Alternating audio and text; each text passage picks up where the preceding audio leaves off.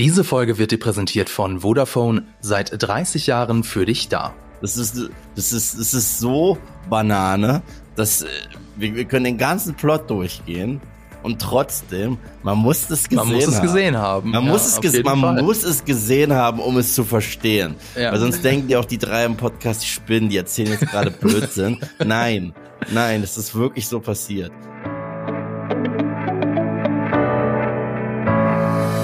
Sag mal, Yves und Laura, was ist denn eigentlich euer Lieblingsstunt oder euer Lieblings-Action-Set-Piece aus der Fast-Saga? Laura, du zuerst. Ich zuerst, okay, alles klar. Mein Lieblings-Action-Set-Piece aus der Fast-Saga, oh, das lässt sich richtig schnell und gut sagen, ist der Anfang vom vierten Teil in der Dominikanischen Republik, als äh, Dom Letty und ähm, da ist auch Hahn dabei, äh, den Tanker klauen und das Ganze in einer kleinen Explosion mündet. Erinnert ihr euch daran, an den vierten Teil? Titel Ja, ist Fast and Furious Neues Modell Originalteile. Deutscher zumindest. Ich wollte die gleiche Szene nennen. Ehrlich. Ich wollte ohne Spaß die gleiche Szene nennen. Ich finde auch Fast and Furious 4 hat den coolsten Trailer der gesamten Reihe. Hm.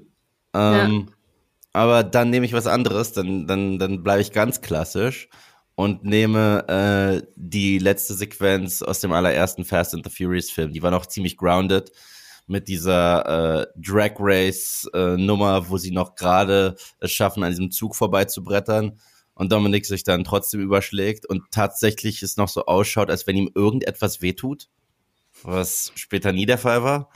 Also, äh, ja, ich nehme den. Wahrscheinlich liegt es auch daran, ich habe The Fast and the Furious Teil 1, weil ich gucke jetzt die ganze Reihe nochmal, weil meine Community besteht aus Sadisten und hat sich gewünscht, dass ich äh, eine Rewatch-Reihe mache zur ganzen Saga. Und ich habe jetzt Teil 1 nochmal geguckt. What a ride! Wenn ich mir überlege, wie sich diese Reihe entwickelt hat. Hast du alle Filme gesehen jetzt schon? Ich habe alle Filme schon einmal gesehen. Hm. aber jetzt gucke ich sie nochmal und es ist so witzig, wenn man aus Fast X aus dem Kino kommt und sich nochmal den originalen The Fast and the Furious anguckt. Das ist das Lustigste auf der Welt. Vielleicht können wir da tatsächlich noch mal drüber reden, weil ähm, da gibt es ja, ich, ich ne, sag's mal neutral, verschiedene Strömungen innerhalb der Fanbase. Die einen finden das gut und die anderen finden das eher nicht so gut. Vielleicht kommen wir da noch mal drüber zu sprechen, denn meine Meinung dazu hat sich auch tatsächlich mit der Zeit ein bisschen gewandelt. Ähm, ansonsten vielleicht, ähm, ich glaube, ich sage das einfach jetzt als Disclaimer ganz am Anfang. Ähm, wir standen nämlich bei diesem Podcast ein bisschen vor dem Problem, oder nee, das sage ich gleich. Ich sage erstmal herzlich willkommen zu einer neuen Folge von Die Quadrataugen, eurem Film- und Serienpodcast powered by Vodafone. Und bevor der Disclaimer kommt, stelle ich einmal vor, wer denn jetzt hier mit mir spricht. Also die unverkennbaren Stimmen, die ihr gerade gehört habt, die stammen einmal von Yves Arjewitsch von Movie Pilot. Oder ihr kennt ihn vielleicht auch von seinem Podcast Nerd und Kultur zusammen mit Marco. Hallo Yves. Cool hier zu sein. Ja, danke. Und Laura Samide, sie hat alle zehn Fast and Furious Filme gesehen und liebt die Fast Saga leidenschaftlich. Hallo Laura. Hi. Das ist mein erster Podcast mit Yves. Ja, ja, stimmt. Ja. Eve war ein paar Mal schon bei uns äh, zu Gast. Und ähm, jetzt haben wir endlich mal diese legendäre Combo. Geil. Ich war, ich war tatsächlich auch schon in Nerd und Kultur, aber immer wenn Yves nicht da war. Ja, immer wenn ich krank oder im Urlaub war.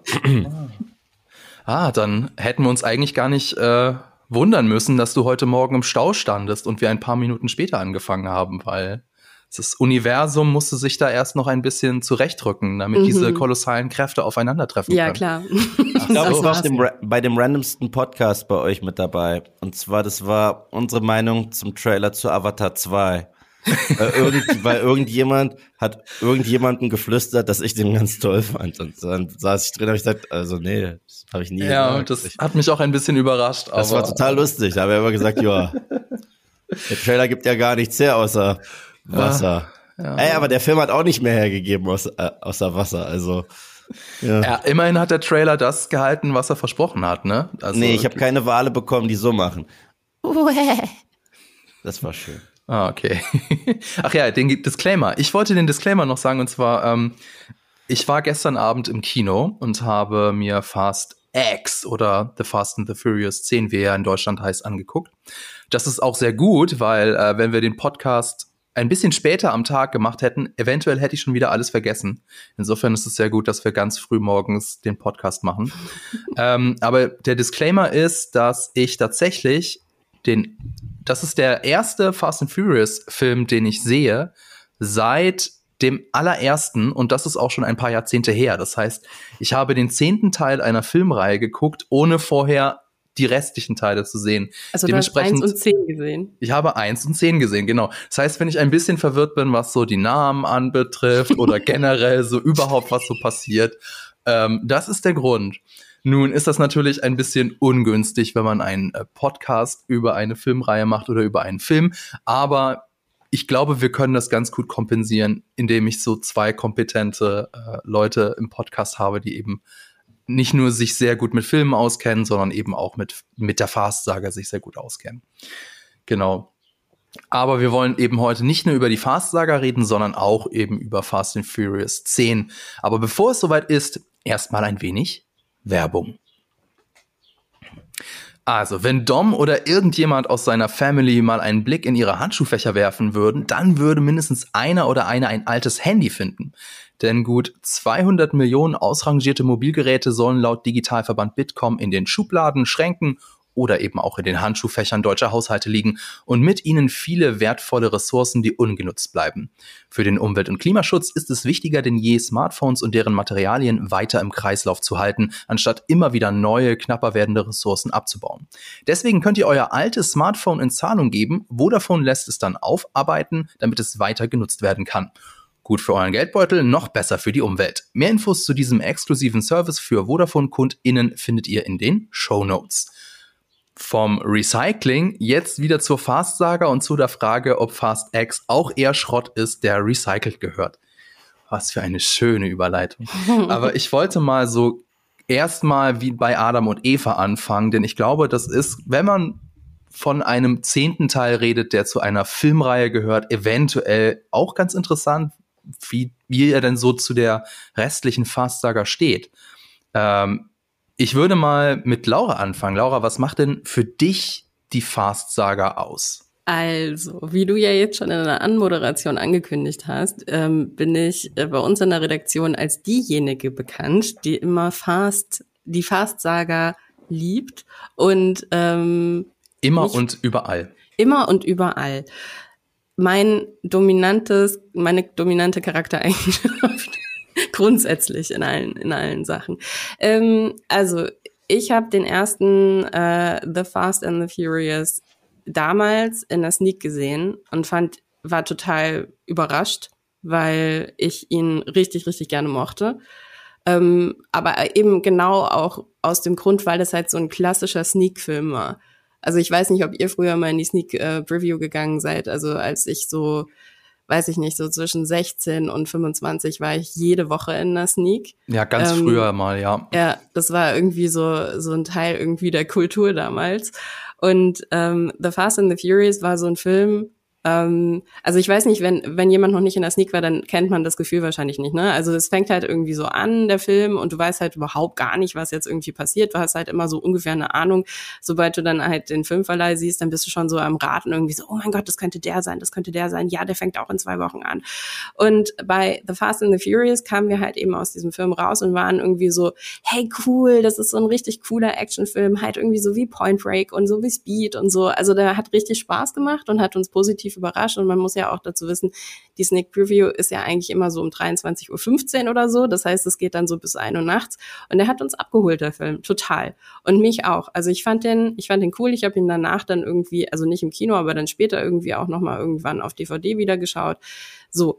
Dann ähm, war ich vom zweiten Teil richtig unterwältigt weil ich einfach nur so dachte, okay, das hat irgendwie mit dem ersten überhaupt gar nichts zu tun. Ja, Paul Walker spielt mit, okay, fair enough, aber ansonsten, was zum Teufel ist dieser Film? Der dritte Film war ja dann irgendwie so komplett was anderes. Ähm, war ich aber auch nicht hundertprozentig überzeugt von. Und für mich ist das, was ich, wenn ich sage, ich mag die Fast-Saga, ist eigentlich so die Kern, der Kern dieser ganzen Filmreihe und das ist für mich der erste Teil plus vier bis sieben. Und bei sieben fängt es aus, an, auseinander zu bröckeln. So. Ähm, und der fünfte Teil ist für mich der Film, den ich, wenn ich krank bin, einfach immer wieder gerne schaue, weil das ein Film ist, der mich total abholt, der genau die richtigen Beats an der richtigen Stelle hat, ähm, der ähm, sowohl emotional ist als auch ähm, Action-Szenen hat, die absolut äh, glorious, äh, gloriously ähm, Quatsch sind, so. Aber das ist genau das, was ich brauche, wenn ich halt irgendwie mit Fieber auf dem Sofa liege. Und ähm, deshalb liebe ich den Film einfach. Und ähm, genau, und jetzt bin ich halt, dadurch, dass ich halt so ein Fast-Saga-Fan bin, ähm, in der Situation, dass ich seit drei Filmen etwas erlebe, was ich nicht erleben wollte. Aber so der langsame Abstieg dessen, wofür Fast eigentlich mal gestanden hat. Und ähm, ja, das ist so meine Haltung zu Fast Saga. Dann bin ich ja mal gespannt, was du, du hast es jetzt schon ein bisschen angedeutet, aber was du zu Fast 10 sagst, denn da gibt es ja die ein oder andere Referenz an deinen Lieblingsteil, an den fünften Teil. Ja, jetzt würde ich gerne mal hören, Yves, wie stehst denn du zu den Fast-Filmen? Ähm, tatsächlich gibt es ein paar Parallelen zu meiner Haltung und Lauras Haltung. Ähm, den ersten Fast and the Furious fand ich damals super. Der hat auch so einen kleinen Indie-Touch. Ich fand das äh, so, so ein kleiner, feiner, schmutziger Actionfilm, der sich halt auch immer noch hält. Wie gesagt, ich habe den jetzt irgendwie vorgestern geschaut und ich finde ihn echt gut. Zweiten finde ich nicht gut. Das ist ähm, Miami Vice für Arme. Also es war für mich immer Miami Vice für Arme. Der ganze Stil ist auch Miami Vice für Arme. Äh, Teil 3 fand ich damals ziemlich beschissen. Ich war nur glücklich, dass, dass man Vin Diesel in der letzten Szene sieht. Und ich sah, okay, zumindest kommt Vin Diesel irgendwie zurück. Teil 4 hat mich da wieder abgeholt, weil es zumindest den originalen Cast zurückgebracht hat und so ein bisschen das Gefühl von The Fast and the Furious. Teil 5 ist auch mein Lieblingsteil. Alles, was danach kam, wurde einfach immer nur absurder und absurder und absurder. Und äh, ich, ich habe es, glaube ich, in einem meiner Moviepilot-Videos so beschrieben, die Fast and the Furious-Reihe. Die hat halt, es ist für mich wie so eine Gleichung. Also immer wenn etwas bescheuerter wird, dann muss es aber auch Schritt halten mit Unterhaltung. Und irgendwann ist halt der bescheuerte Grad so nach oben gerutscht, während die Unterhaltung unten geblieben ist. Und Teil 9 war für mich das, also ich, ich war ausgecheckt mental richtig bei Teil 8. Also den fand ich, oh mein Gott, ja. fand ich den scheiße. Ja. Und Teil 9 fand ich noch beschissener. Und Hobbs Shaw fand ich scheiße. Und äh, jetzt haben wir Fast X. Und ja, äh, ich finde, das Einzige, was ich wirklich interessant finde an dieser Eskalation von Entwicklung dieses Franchises, ist, dass es schon mal ein Franchise gab, das sich in diese Richtung entwickelt hat, wo sogar auch der zehnte Teil X heißt. Und das ist das Jason-Franchise. Eigentlich ist das das neue Freitag der 13., wo sich die ersten paar Teile noch ein bisschen ernst genommen haben. Das war halt eine dumme Splatter-Reihe, wo es immer nur Blut und Nacktheit gab. Und dann irgendwann hat man gesagt, okay, äh, da, damit können wir nicht weitermachen ewig. Also wird Jason zu einem Zombie. Okay, Jason kämpft gegen Carrie. Okay, Jason ist ein Parasit. Okay, fuck, wir schicken Jason ins Weltall und nennen die Nummer Jason X im zehnten Teil. Ich so, Ah. Ja, ich sehe da, Paral ich seh da Parallelen. Mhm. Ja, kann ich nachvollziehen. Fabian, du willst was sagen? Ich, naja, ich wollte nur sagen, also das, das ist ja einer der großen Kritikpunkte an der Fast-Saga, die, die Sache mit der Glaubwürdigkeit und dass es halt immer alberner wird. Und ähm, nun, ich, wie gesagt, ich habe ja die ganzen, ich habe jetzt diese Entwicklung nicht so vor Augen. Ich habe natürlich so ungefähr mitbekommen, was so das Highlight von den jeweiligen Filmen ist. Ähm, aber du hast das ganz gut so eingegrenzt, Eve, weil was ich immer so nicht verstanden habe, ist so dieses, ja, aber so what? Dann wird's halt immer bescheuerter und immer unglaubwürdiger, wenn wir halt so eine Filmreihe haben wie James Bond, die irgendwann mal ein ein Climax im Weltraum hatte, wo Leute sich mit Laserkanonen beschossen haben.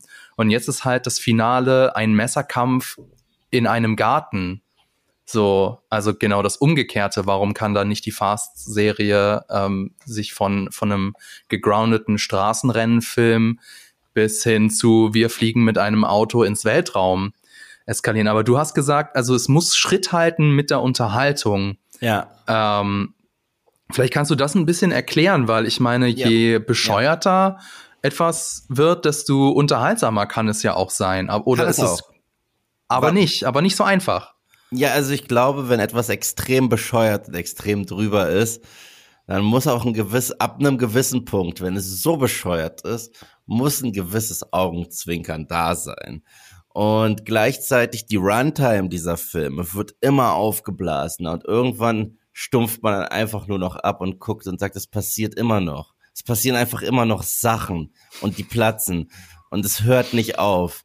Und äh, ich finde ja, dass diese Fast and the Furious Filme, die sollten alle nur so 90 Minuten sein, aber die gehen dann teilweise zweieinhalb Stunden. Und allein die Tatsache, dass es The Saga heißt. Ich so, es ist keine Saga, es ist Blödsinn. Kommt schon, seid doch wenigstens ehrlich. Und ich habe halt auch häufig das Problem, ähm, seit Teil 8, glaube ich, ist es, wo es ja auch Stunk hinter den Kulissen gab. Vin Diesel ist in einem anderen Film als alle anderen. Und das, und das ist sehr lustig, weil du, du guckst dir meistens so diese Crew an und die machen halt auch Gags und die machen so das, was man aus äh, spaßigen Popcorn-Blockbustern Hirn aus äh, Arsch rein in Sitz kennt. Aber Vin Diesel, ich glaube, dass der denkt, dass er wirklich in einem Charakterdrama ist. Was es für mich umso lustiger macht. Und ich muss bei seinen Szenen am meisten lachen. Aber, aber es ist halt verflucht witzig. Und hinzu kommt, dieses Franchise hat gar keine Regeln mehr. Also es, gibt gar keine Regeln mehr. Und selbst die blödesten Franchises haben irgendwo eine Regel. Also Tod bedeutet nichts. Wenn jemand tot ist, dann kommt er einfach zwei, selbst wenn er so offensichtlich tot war, kommt er zwei Filme später wieder und man sagt, ja, du warst eigentlich nur kacken. Ach, kacken, okay. Und wie geht's deinem Darm mittlerweile? Besser? Ja, okay. Und, und die sind dann auch immer nicht mal überrascht. Die sehen ihn und sagen, ach so, da ist er halt. Okay. Und, und es ist jedes Mal der Fall. Und du führst immer einen ultimativen Bad Guy an, einen, der das ultimative Böse ist. Man ist aber zwei Filme später Teil der Family. Und äh, dann Stimmt aber auch nicht ganz, ne? fast, Nee.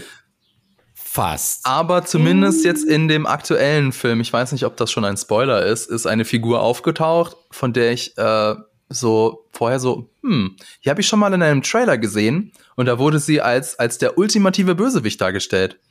Ha, insofern ähm, hat Eve nicht ganz denn? unrecht. Naja, na, also ich habe da einige, einige Probleme mit Der dem, Muskelonkel, ich gesagt meine den. Muskelonkel. Den Muskelonkel. Du Ja, ich meinst John Cena? Ja, Ja, John Cena. John Ja, Cena war, war im letzten Teil der ultimative Bad Guy. Letzter hatte sowieso den beschissensten Plot von allen. Weil erstens, es gibt also einen Bruder, ich fand es auch witzig, dass im ganzen Film über gesagt wird, das ist Doms Bruder. Ich so, aber ist es nicht auch Mias Bruder? Seid ihr nicht alle Geschwister? Das fand ich sehr witzig. Aber das ist ja auch im neunten Teil immer wieder aufgegriffen worden. Ja, Deshalb ja, so spielt b- sie ja auch im neunten Teil mit.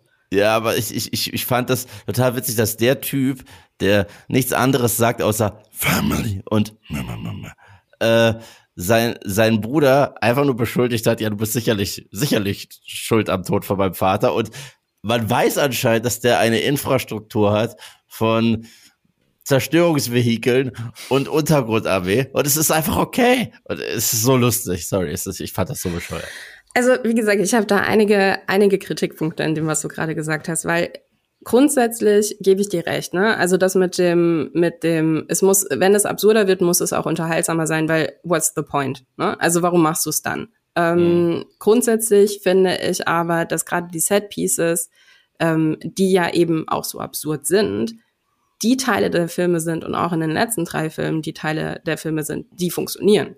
Weil jetzt im zehnten Teil haben wir auch wieder ein Setpiece, was großartig ist, was ich mir gerne auch noch ein paar Mal anschauen werde, weil es einfach komplett äh, drüber ist, aber es macht Spaß und alle, alle Beats sitzen wieder. Und das gleiche hast du halt auch im achten Teil, wobei ich den achten Teil wirklich, wirklich schlimm finde. Und ähm, im neunten Teil, der ja zumindestens und ich meine, das hat ja auch was damit zu, tun- dass Justin Lin da wieder zurückgekommen ist, der ja zumindestens auch versucht, ähm, nochmal wieder eine Tiefe reinzubringen. Und es auch schafft, finde ich. Weil es ist halt einfach auch nochmal ein Unterschied, ob du, ähm, ob du einen Bruder hast, wo du halt einfach eine tragische Backstory hast, weil, und die wird ja im neunten Teil dann eben erzählt, ne, zwischen Dom und, und ähm, seinem Bruder, ähm, wie heißt er? Moment. Jacob? Jacob, genau. Weil, Und eben aber dann auch Mia, die eben noch als Schwester im neunten Teil ja genau deshalb auch wieder zurückkommt und auch mit den Worten zurückkommt, sagt, hey, Moment mal, du kannst jetzt hier nicht einfach ähm, gegen Jacob ähm, eine, eine äh, Jagd irgendwie eröffnen, ohne dass ich hier Teil davon bin. Und sie ja dann auch zum Beispiel noch sagt, irgendwie, ja, ich hatte auch weiterhin Kontakt zu ihm. Und vom Prinzip her, also ich meine, klar, Fabian, du hast jetzt den Film nicht gesehen, deshalb für dich sieht es natürlich dann so aus, okay, im, im Trailer ist es halt der Urbösewicht, aber es wird ja im Film ganz anders erzählt. Im Film ist es ja nicht so, dass er der große Bösewicht ist, der hinter den ganzen Sachen steht. Und ähm, sondern es ist am Ende dann wieder Cypher. Und Cypher ist ja zum Beispiel auch ein Charakter, die wirklich auf der, auf der anderen Seite ähm, bleibt. Auch wenn da immer mal wieder irgendwie Koalitionen passieren. Das gleiche hast du irgendwie mit, ähm, mit ein paar anderen Charakteren, wie zum Beispiel eben ähm, meinetwegen irgendwie auf eine gewisse Art und Weise mit Hobbs, der auf jeden Fall dann Teil der Familie wird, weil sie eine Allianz schmieden. Auf der anderen Seite hast du aber eben auch ähm, auch äh, Jason Statham, der halt ähm, als Shaw immer auf der negativen Seite bleibt, auch wenn sie Koalitionen haben. Weil es ist halt, es ist, er wird nie zur Familie gehören, weil er halt einfach irgendwie versucht hat, Hahn umzubringen. Und das ist ja auch der ganze Grund gewesen, warum äh, gerade nach dem nach dem äh, siebten und achten Teil dann eben gesagt wurde, Justice for Han. Ja, also wo wo bleibt hier die Justice? Die kommt ja auch immer wieder rein, indem dann halt einfach gesagt wird, okay, Shaw ist eben nur ein Teil dieser Extended-Familie. Und wenn überhaupt, dann wird es über seine Mutter gespielt, über, ähm, über Helen Mirrens Charakter. Also deshalb, ich bin, ich bin da nicht so hundertprozentig bei dir, weil da werden schon nochmal Grenzen gezogen, die auch, finde ich, inhaltlich Sinn machen. Auch mal weitergehend irgendwie, wer in diesem Film tatsächlich ähm, Menschen erschießen darf. Ne? Ähm, Shaw darf Menschen erschießen, weil er zu der bösen Seite gehört. Währenddessen alle anderen greifen immer wieder auf Faustkämpfe zurück. Naja, aber die haben auch schon erschossen. Wann hat Dominic Toretto das letzte Mal jemanden wirklich erschossen? In Teil 10. Mit einer Pumpgun. Hat er ihn erschossen oder ja, angeschossen? Erschossen. Also wenn du eine Pumpgun abkriegst, dann bist du ziemlich erschossen. So. oh. Aber auch waren das, aber okay, auch in Teil dann weitergehend, weitergehend waren das, ah ja, ich weiß, welches Sinn du meinst. Ähm, aber dann weitergehend, und da war ich ehrlich gesagt auch überrascht drüber, und das war für mich auch so ein Moment, wo ich so gemeint, äh, wo ich mir nämlich dann auch gedacht habe, okay, da wird nämlich, da wird für mich eine Regel gebrochen. Und die Regel wurde vorher halt in den Filmen halt eben aufgesetzt, dass du halt einfach relativ klar, ohne es jetzt groß zu erläutern, relativ klar immer wieder gesagt wurde, okay, wir müssen halt irgendwie auch von dieser ganzen Geschichte weg dass wir halt am Ende des Tages haben wir Kriminelle, die halt die Protagonisten sind. Das ist ja auch was, was immer wieder in Diskussionen dann irgendwie eine Zeit lang aufgekommen ist, ne, dass man halt eigentlich irgendwie eine Koalition schmiedet irgendwie zwischen der Polizei und den Kriminellen. Aber ich meine, gut, das ist halt die Kerngeschichte des Ganzen. Ja. Das geht ja wieder auf den ersten Teil zurück ähm, und dass dann eben äh, kritisiert wird, okay, du musst dich eigentlich assoziieren mit Kriminellen. So und ich glaube, das war der Beweggrund dafür, dass sie in den in vielen Filmen da immer wieder bewusst die Entscheidung getroffen haben, dass selbst wenn man mit einem mit einem Tresor durch Rio de Janeiro fährt, magischerweise niemand dabei umgekommen ist.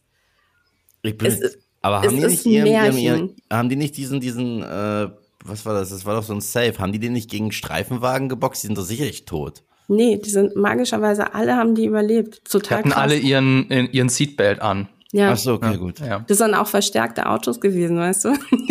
ja. Okay, aber ich, okay. Ähm, ich möchte das Ganze ein bisschen einhegen, damit ich auch mitreden kann. Und zwar ähm, würde ich jetzt gerne mal auf den, konkret auf den zehnten Teil zu sprechen kommen. Also, wie gesagt, Juhu. Fast and Furious 10.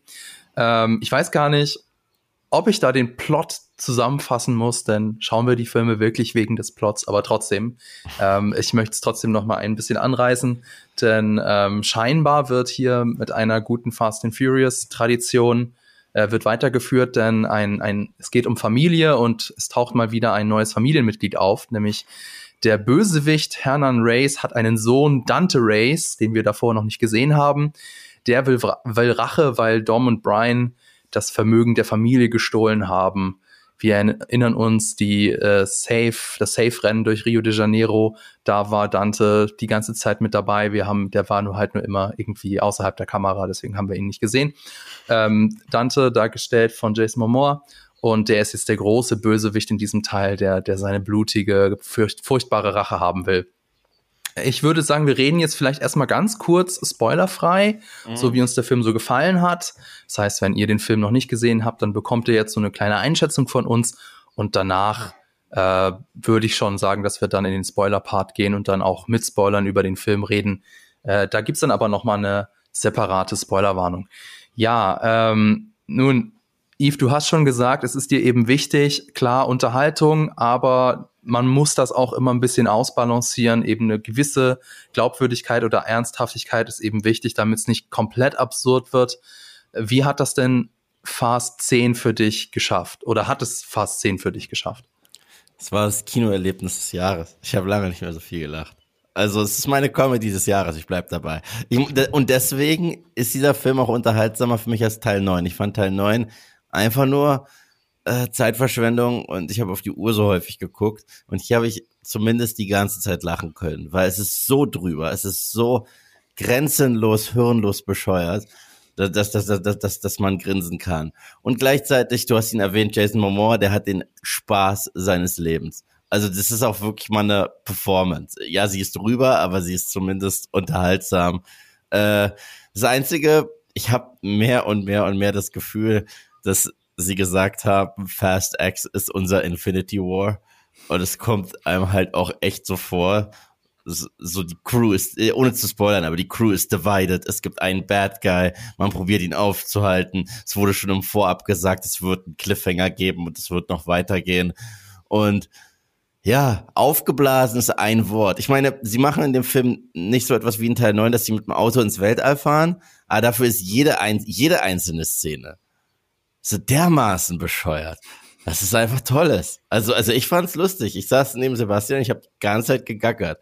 Und jedes Mal, wenn der Film dann irgendwie probiert, ernst zu sein, wenn Diesel seinen Mund aufmacht, ist das auch lustig. Deswegen, also ich fand den Film auf eine herzhaft beschissene Art und Weise unfassbar unterhaltsam. ja, so geht's mir tatsächlich ähnlich. Also ich hatte ja diverse Befürchtungen als ich in den Film reingegangen bin. Aber ähm, ja, unterhaltsam passt das eigentlich ganz gut. Ich habe einmal auf die Uhr geguckt, weil ich wissen wollte, ähm, okay, wie lange geht denn das Ganze jetzt noch? Muss ja auch irgendwann ins Bett. Ich bin ja nicht mehr der Jüngste. Ähm, aber ja, du, Yves, du hast ja auch gesagt, dass du findest, dass ähm, Vin Diesel so ein bisschen in seinem eigenen Film ist. Also er ist so der ernsthafte, der so für die großen Charaktermomente, dass er die so anstrebt und der Rest, das sind halt so die, die Leute, die Spaß haben. Ähm, das ist, das, das sage ich deswegen, weil es wirkte tatsächlich in diesem Film so, ich weiß nicht, ob das in den anderen Filmen auch schon so war, als, als hätten sie das, als hätten sie wirklich zwei verschiedene Filme gemacht, denn ähm, das ist jetzt kein großer Spoiler, aber die Crew wird halt so aufgesplittet. Wir haben auf der einen Seite eben Dom, der so sein Ding macht. Und dann haben wir auf der anderen Seite den Rest der Crew, der auch sein eigenes Ding macht. Laura, ähm, fandest du diese, diese Aufsplittung gut oder ist das einfach so ein Staple der Fast-Saga, den ich nicht kenne? Also ich finde halt, dass jetzt Ramsey, Roman und, und Tash zusammen immer wieder irgendwie so ihre Banter-Momente irgendwie haben und jetzt in dem Moment irgendwie Han noch mit dabei ist, ist jetzt nicht komplett außergewöhnlich. Also das hast du in Fast Five eben auch schon. Und du hattest aber immer, ähm, also du hattest eigentlich immer mit äh, Dom und äh, Brian und Letty einen parallelen, also eine parallele ähm, äh, Story. Also dementsprechend war das jetzt nicht das, wo ich gedacht habe, okay, das bricht jetzt irgendwie groß, groß raus irgendwie aus dem, was ich irgendwie so von Fast kenne. Ähm, also mein grundsätzliches Problem mit dem Film war, dass ich finde, die Fast-Reihe hat schon immer versucht, gerade so von vier bis sieben, vor allen Dingen dann in sieben, der ja auch so unter anderem auch wegen dem äh, Tod von Paul Walker dann der erfolgreichste war, versucht, emotionale Momente reinzubringen in diesen Actionfilm. Das hat was damit zu tun, dass auch schon der erste Teil diese emotionalen Momente hat und eben auch schon relativ viel man kann jetzt irgendwie darüber streiten, inwieweit das irgendwie Charaktermomente sind, aber ich würde behaupten, im, im Zuge von Dramaturgie es sind Charaktermomente, ja, also wo, wo ähm, versucht wird, ein gewisser Tiefgang irgendwie in diesen Actionfilm irgendwie reinzuheben. Manchmal funktioniert das, manchmal funktioniert das nicht so gut. Für mich hat es im zehnten Teil überhaupt gar nicht funktioniert, weil die, ähm, die Momente, die in den anderen Filmen zwar auch kitschig sind, in zehn schmalzig waren. Und das funktioniert dann für mich nicht mehr, weil es kein, es hat halt einfach keinen doppelten Boden. Es ist, es steht nichts auf dem Spiel, außer dass gesagt wird, okay, es kommt jetzt wieder jemand, der versucht, deine ganze Familie umzubringen. Und in den anderen Filmen gab es aber diese Momente, dass halt noch mehr auf dem Spiel stand. Du wirst ist was sagen. Der, ja, ist das der Grund, warum es für dich schmalzig ist, dass es diesen, diese Bedrohung, nee, was, also du hast gerade gesagt, dass äh, diese Charaktermomente gab es vorher auch schon. Sie waren damals nur Adjektiv einfügen, das habe ich jetzt gerade vergessen, und jetzt sind sie schmalzig. Was hat sich da geändert? Kitschig, Warum ist das so? Kitschig, kitschig. und schmalzig. Naja, du hast schon die Momente, wenn du halt beispielsweise im sechsten Teil eine Unterhaltung hast, irgendwie zwischen Dom und Letty, wo es darum geht, dass Letty ja ihr äh, Gedächtnis verloren hat, wo Dom versucht, sie daran zu erinnern, ähm, was sie eigentlich hatten. Das sind kitschige Momente, absolut. Aber diese kitschigen Momente, die sitzen, weil es da um was geht. Weil da wirklich jemand versucht, irgendwie ähm, darum zu kämpfen, dass halt einfach die große Liebe seines Lebens sich wieder an ihn erinnert. Und in, im zehnten Teil sind es nur noch Worthülsen. Da steht nicht groß irgendwie was ähm, dahinter, sondern es ist halt einfach nur noch, du bist mein Sohn und ich werde auf dich aufpassen, was immer auch passiert. Und ähm, du bist meine Familie irgendwie zu Letty, ne?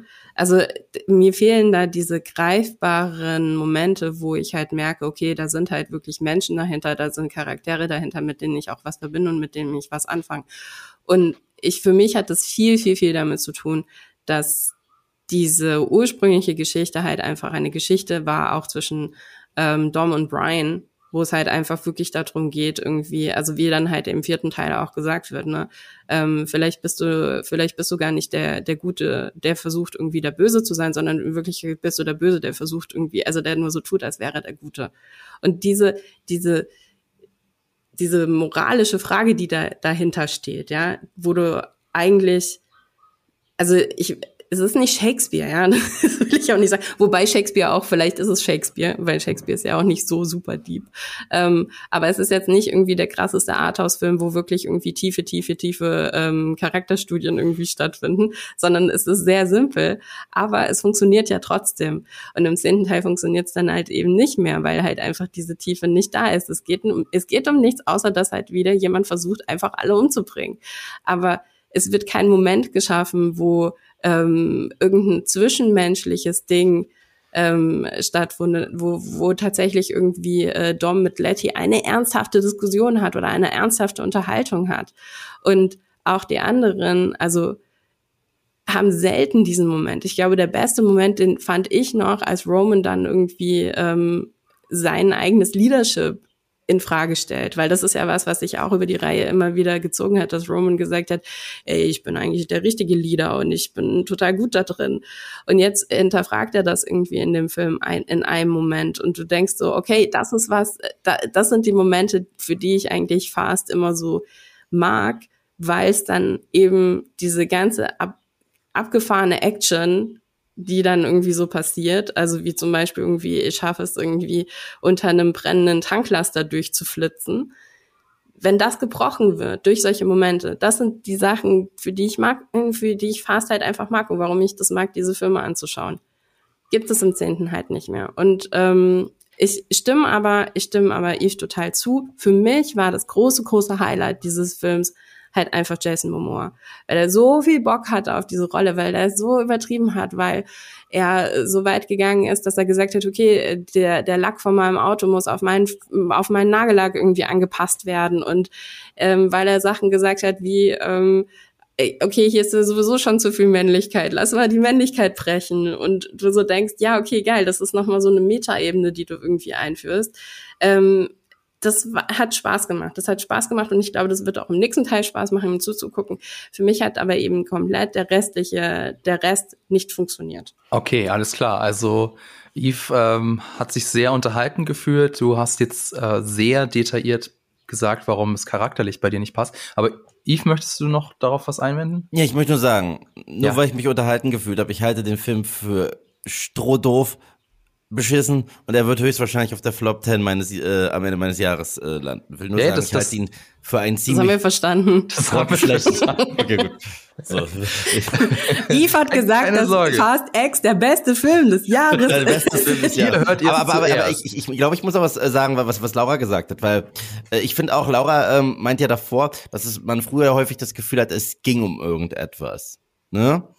Und das ist zumindest so ein bisschen auch um Verlustängste ging, was diese Familie angeht. Aber das ist für mich schon tot. Das ist spannend, dass du den sechsten Teil erwähnst. Das ist für mich mit dem sechsten Teil schon tot, weil ich fand es allein schon dumm, dass die Letty zurückgebracht haben.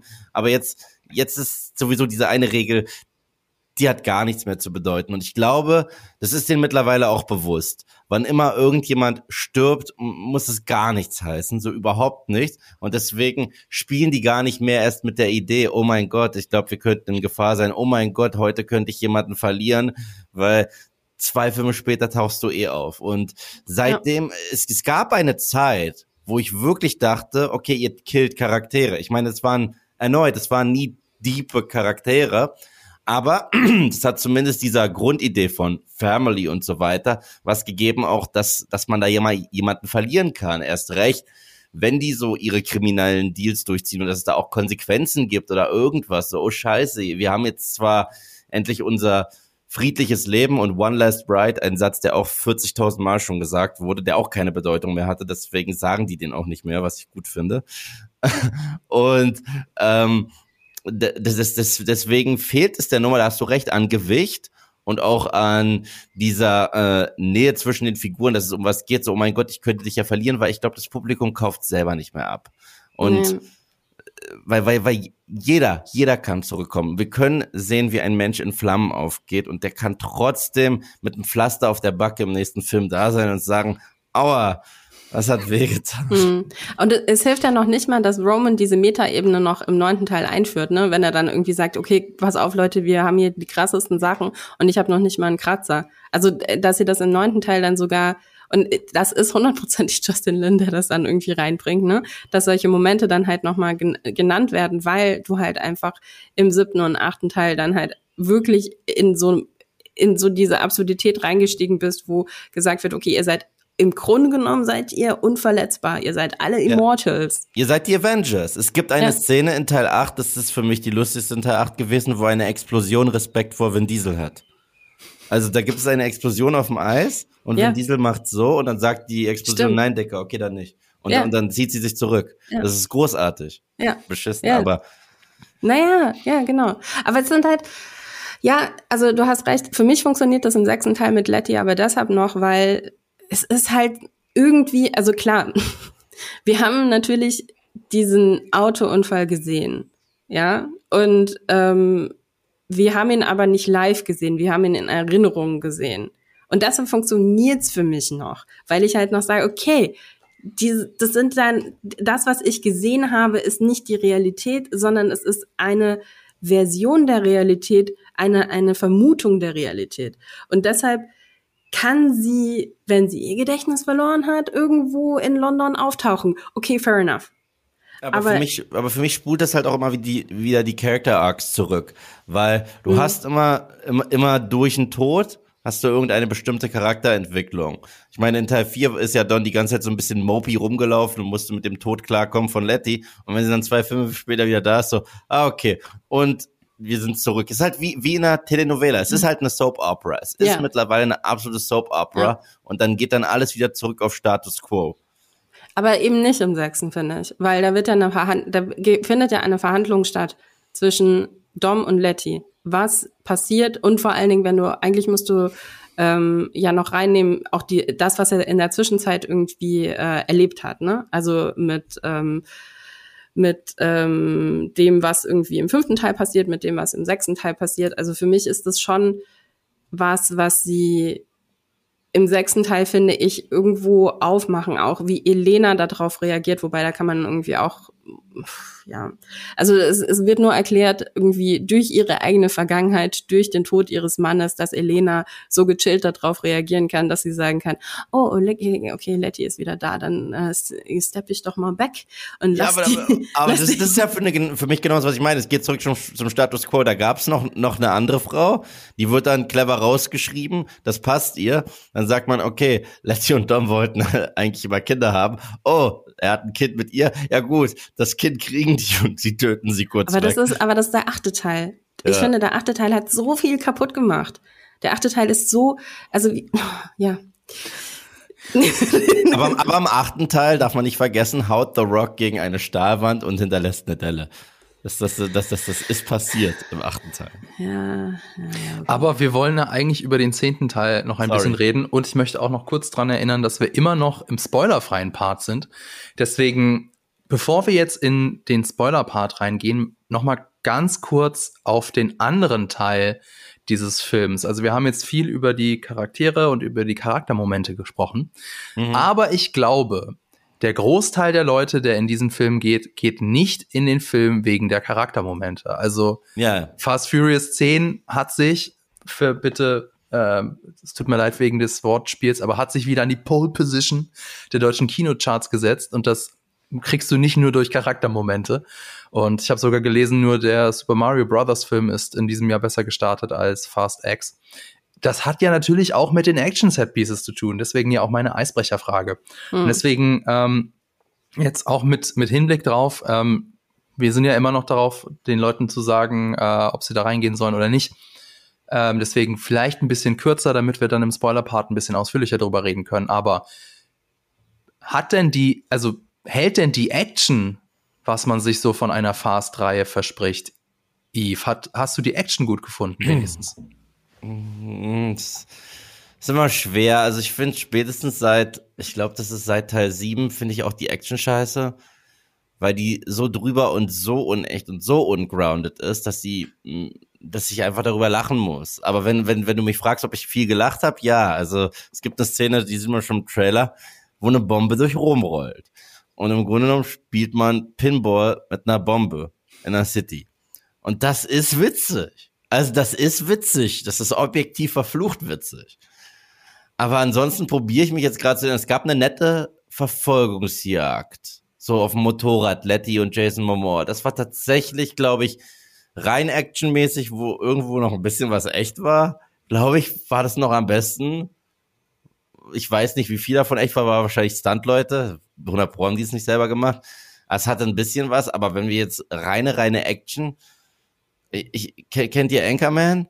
Ich, ich, ich habe gerade, nein, Anchorman, kennt ihr den nicht? Das ist die Com Comedy, ich denke gerade nur an Steve Carroll, der mir ins Ohr schreit, Loud Noises. So, so, so, so, so, so, so, das, ist, das, das bleibt bei mir meistens hängen am Ende des Films. Aber wenn ich jetzt mich krampfhaft probiere zu erinnern, ich habe den Film erst letzte Woche gesehen, dann bleibt diese Pinball-Szene mit, mit der Bombe im Kopf. Ich glaube, das ist, das ist, glaube ich, die Action-Szene, an die sich die meisten erinnern werden. Mhm. Also ich muss sagen, ich kann, ich komme total darauf klar, dass wir eine absolute Eskalation der Action-Szenen in die Absurdität erleben bei Fast 1 bis 10. Und ich kaufe denen das insofern auch noch ab, weil es am Ende des Tages ist es überhaupt nicht ernst gemeint. Natürlich ist es nicht ernst gemeint, dass eine brennende Bombe durch Rom rollt. Because, pff, ja, klar. Aber es macht halt Spaß es macht halt einfach verdammt viel Spaß.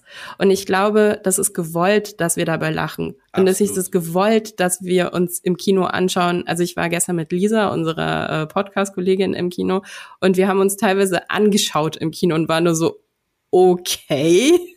Und dementsprechend, für mich funktioniert das, weil das die Momente sind, wo ich dann den Film ähm, ja, wo ich den Film dann halt eben noch was abgewinnen kann. Es gibt noch eine andere Szene ähm, in dem zehnten Teil und ich weiß nicht, also die kommt auch im Trailer vor, dementsprechend ist es auch nicht unbedingt ein Spoiler, aber ich glaube, ich würde lieber im Spoilerteil drüber sprechen, die ich halt zum Beispiel, wo, wo ich nicht mehr so dabei bin, Ich weiß nicht, Fabian, ist das ein Moment, wo wir, was möchtest du noch im Nicht-Spoiler-Teil abhandeln? Das wäre es eigentlich schon. Ich wollte jetzt einfach nur sagen, also kann man das zusammenfassen, wenn man Fast Saga Fan ist, dann lohnt es sich allein wegen der Pinball Action in Rom in den Film zu gehen? Ja, würde ich schon sagen. Neve, Weil, ist so, so, hm. Äh, ich sag's mal so, ich fand, ich fand ihn besser als Teil 9. Okay. Also ich fand gut, Teil 9 richtig schlimm. Und ich fand Teil 10 auch schlimm, aber auf, auf, auf, auf eine verflucht unterhalten. Das ist wie The Room. Das ist ja, toll. Ja. Du musst, ich, ich habe auch das Gefühl, ich meine, das ist wahrscheinlich jetzt das kontraproduktivste, was ich in diesem Podcast sage. Aber weder Lauras Worte, noch deine Worte, noch meine Worte werden der Nummer gerecht. Man muss es wirklich gesehen haben. Das ist, das ist, das ist so Banane, dass äh, wir, wir können den ganzen Plot durchgehen und trotzdem, man muss es gesehen haben. Das heißt, ja. irgendwo spreche ich eine Empfehlung aus. Man muss es gesehen haben. Man, ja, muss, es man muss es gesehen haben, um es zu verstehen. Ja. Weil sonst denken die auch die drei im Podcast, die spinnen, die erzählen jetzt gerade Blödsinn. nein, nein, es ist wirklich so passiert. Ich okay. finde auch, man muss Jason Momoa gesehen haben. Das ist ja. stimmt, das stimmt, der ist super. Man muss sehen, wie er Füße lackiert. Ja. Ja, ja, super. Dann ist das ja äh, ein sehr schönes Zwischenfazit. In diesem Sinne, ähm, wenn ihr den Film noch nicht gesehen habt, dann habt ihr jetzt auf jeden Fall eine ähm, Empfehlung von uns mit mit Asterix, also mit, mit, mit ein bisschen mit einer Einschränkung. Ähm, also, falls ihr den noch nicht gesehen habt, dann äh, geht ins Kino, um allein wegen der äh, Fußnägel von Jason Momoa lohnt es sich, äh, beziehungsweise wegen der Pinball-Action. Ansonsten würde ich sagen, ist das jetzt eine Spoilerwarnung. Jetzt reden wir Spoiler äh, mit Spoilern über den Film und können dann auch mehr ins Detail gehen. Das war jetzt eure Spoilerwarnung.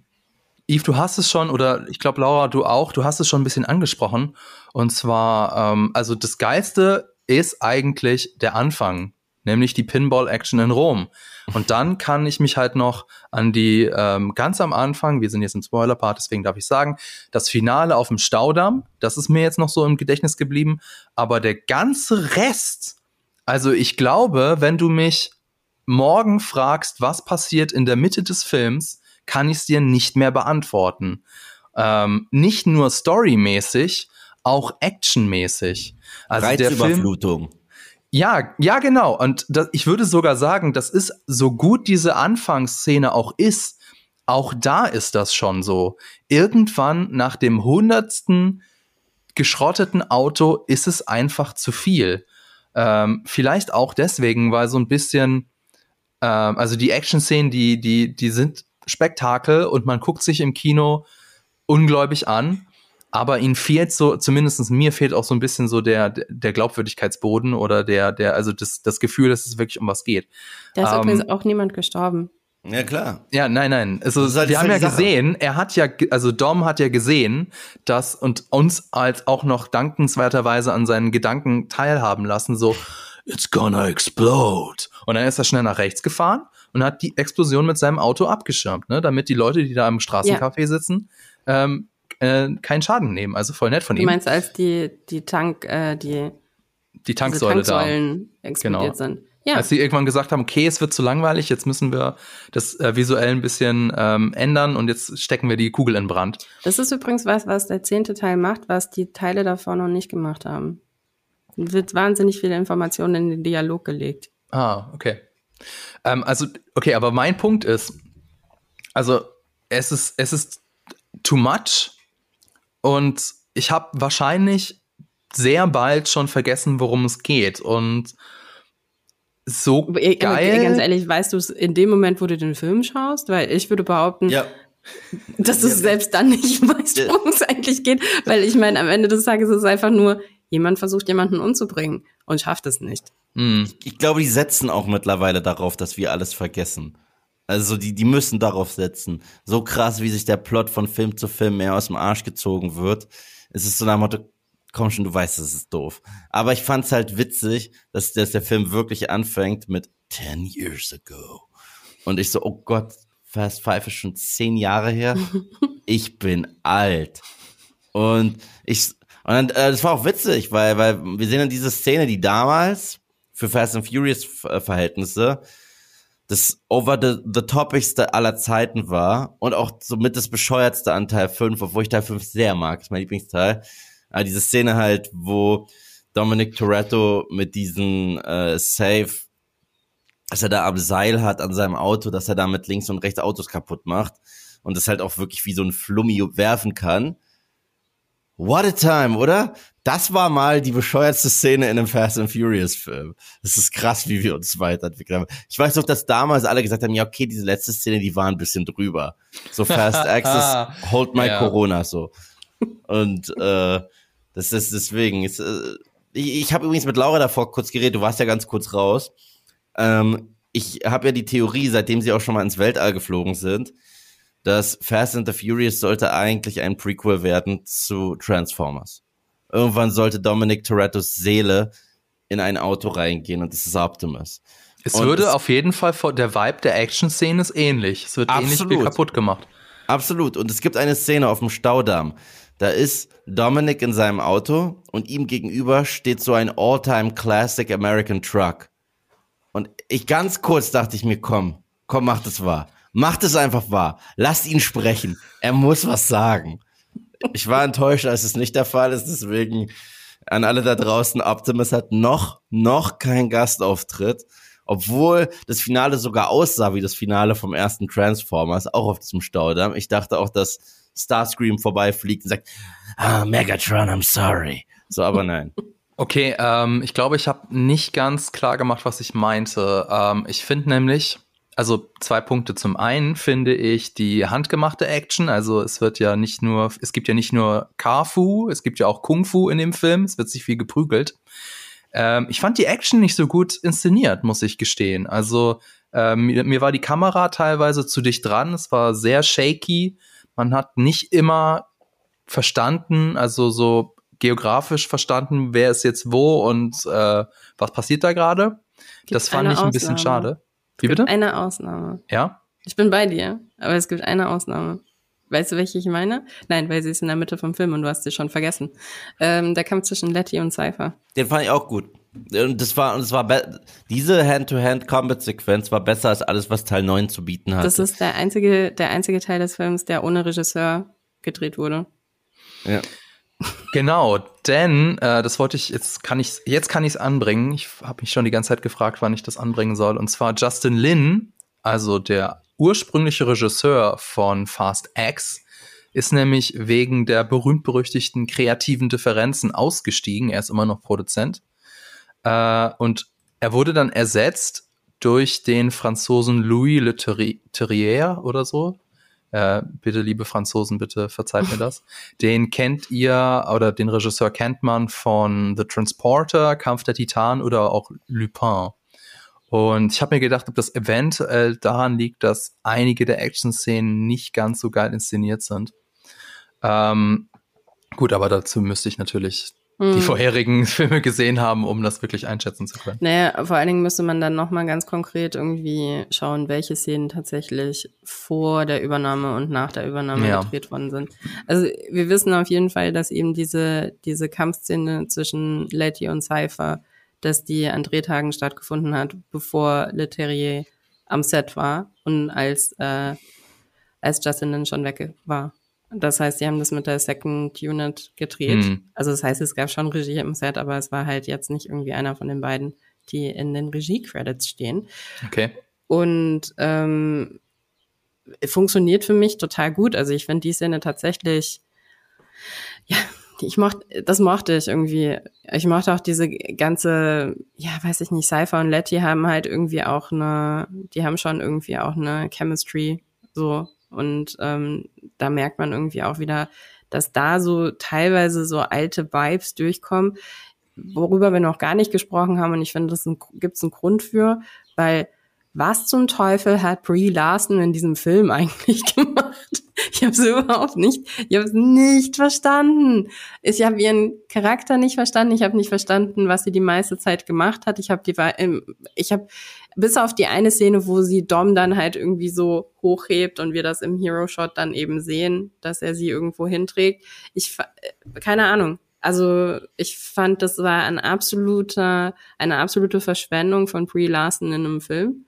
Und ich möchte gerne, wenn sie dann im nächsten Teil wahrscheinlich nochmal vorkommt, dass sie ihr vielleicht mal ein bisschen mehr an die Hand geben, worum es da eigentlich bei ihrem Charakter irgendwie so gehen könnte. Ich meine, sie wird halt jetzt etabliert irgendwie, ja, sie ist halt die Tochter von Mr. Nobody, aber das ist echt, also sie ist absoluter Nobody in diesem Film. Hm. Vielleicht ist das irgendwie ein Plotpoint, der im nächsten Teil noch wichtig wird, weil sie ja diesen irgendwie so ein essentiell wichtiges Teil von dem Spionageprogramm God's Eye ja klaut und dann klaut es äh, Dante von ihr. Vielleicht. Ja, also sie hat sie beschützt. Wie, wie bitte? Sie hat es beschützt. Ja, ja, schon klar, aber ähm, vielleicht wird, ist das der Grund, warum, warum das passieren musste, damit Dante das bekommt. Ja, ja, klar. Also ja. von in, innerhalb dieses Plots macht es Sinn, dass sie da kurz, also ich meine, klar, du hättest es auch anders erzählen können, hättest du auch woanders wo klauen können, aber ich meine, ihr da, ihre Daseinsberechtigung ist, dass ihre Theorie ist, nein, ich schließe das nicht in einem Safe ein, weil Safes werden geklaut in dieser Welt und dementsprechend habe ich das auf meinem Handy und habe mein Handy immer bei mir und ups, scheiße, mein Handy kann man ja auch klauen. man braucht noch nicht mal ein Auto dafür. Ja. Ja, ja. Das ist auch ein krasser Bruch mit der Serie, dass du kein Auto dafür brauchtest, um das, das zu klauen. Das, also das will ich aber sehen. Das wäre dann eine Idee für den nächsten Film und zwar Pickpocketing. Nennt man das so? Mit Autos. Mit Autos. Ja, ja Taschen, Taschendiebstahl. Also mit ich meine, wenn nicht in dieser Serie, wann, wo sonst wäre das ja. möglich? Ich hatte äh, übrigens, ja. also was ich vorhin meinte, also die, ähm, was ich im Spoiler-Teil meinte, die, die Szene, die für mich als Action-Set-Piece auch nicht so großartig funktioniert haben, ist halt dieses, was sie so großartig angekündigt haben mit ähm, vertikalem Rennen. Wenn er dann den Staudamm runterfährt. Ja, das sieht schon ziemlich scheiße aus. Es sieht nicht geil aus und ich habe es irgendwie, ich habe, ja, ich weiß nicht, ich habe es irgendwie auch nicht ganz verstanden, warum und ähm, gut, ich meine, die Frage nach dem Warum muss man vielleicht eh nicht stellen, aber ich habe nicht verstanden, ähm, warum es so scheiße aussehen muss und war, ja, das war irgendwie dumm. Ich meine, der, einzige Grund für diese Szene ist, dass äh, Dom sagen kann, du hast mir mein Auto nicht genommen. Das war ein großer Fehler. Ja, ja. Und ist ja vorbereitet worden auch ein bisschen mit den. Nee, Moment, erst das war, das war die Straße, die sie ihm wegnehmen wollten, ne? Mit den beiden Helikoptern. Also ich, ähm, was ich vielleicht noch mal sagen möchte zu den Action-Set-Pieces, also zum einen eben, dass ich die, also dass ich den ganzen Mittelteil des Films vergessen habe, aber ähm, ich war ein bisschen auch enttäuscht, denn ich weiß ja, die Fast-Saga hat somit die krassesten und bescheuertsten Action-Set-Pieces, die man sich so vorstellen kann. Sie sind im neunten Teil mit einem Auto ins Weltall geflogen oder gefahren. Mhm. Keine geflogen. Ahnung, warum man das machen muss. Keine Ahnung. Geflogen. Sie sind schon nicht gefahren. Also okay. Also keine Ahnung, warum man das machen muss. Hab den Film übrigens, nicht gesehen. Übrigens dank Hilfe des für mich des lustigen Charakters der gesamten Serie, diesem Hauptdarsteller aus Teil 3, der irgendwie schon in Teil 3 40 war, aber 18 sein sollte. So, Dad, gib mir keinen Hausarrest. Das fand ich damals schon so lustig, weil der sah einfach aus wie 40. Also, Dad, du verstehst mich nicht. Das ist sehr lustig. Ich finde, er ist so, Lucas Black heißt er, oder? Ja. Äh, katastrophaler Schauspieler. Hat mir ja. auch den dritten Teil echt malig gemacht. Dritter Teil funktioniert für mich nur wegen Hahn. Und was ich eigentlich nur sagen wollte, also deswegen waren so meine Erwartungen relativ hoch. Äh, und dann war ich, ich will nicht sagen unterwältigt, aber so dann hat mir so dieses gewisse Extra, dieses gewisse etwas, dieses wir fahren mit einem oder wir fliegen mit einem Auto ins Weltall, hat mir hier gefehlt. Vor allem, wenn man halt so mit einer krassen Pinball-Action anfängt, dann klar, kannst du es nicht die ganze Zeit während des gesamten Films steigern, aber zumindest das Finale muss irgendwie, also das muss irgendwie noch einen draufsetzen. Und also das mit diese, mhm. zum Beispiel diese Helikopter-Action war halt auch wieder nur so ein bisschen eine, eine Referenz an, an, an, an die Safe-Sache, nur halt diesmal mit, mit Helikoptern und nicht mit einem Safe. Naja, gut, und es ist auch eine Referenz an den äh, siebten Teil, wenn sie über die Autobahn fahren. Ja, siebter Teil. Also, das ist was, was mich auch extrem gestört hat an dem Film, ist diese ständigen Flashbacks und diese ständige, diese ständigen Referenzen an Filme, die es vorher gab und dieses, also im Grunde genommen, also die Behauptung, du kannst jetzt den zehnten Film schauen, ohne dass du alle Filme vorher geschaut haben musst, weil ich erkläre dir das einfach nochmal schnell, was da passiert ist. Und für dich ist es jetzt, wenn du die Filme gesehen hast, dann ist es halt irgendwie für dich voll der schöne Gag, weil du, du erkennst dann halt Elemente wieder. Aber es ist auch nicht wirklich so ähm, so schlimm, wenn du es halt eben nicht gesehen hast, weil dann geht es halt irgendwie, weiß nicht, dann fliegt es halt irgendwie so über dich drüber und du merkst halt nicht, dass es eine Referenz ist. Aber alles andere wird dir halt einfach nochmal im Detail, im Dialog erklärt, wie zum Beispiel viele Grüße an deinen Sohn, mein Neffe. da habe ich auch so krass gelacht.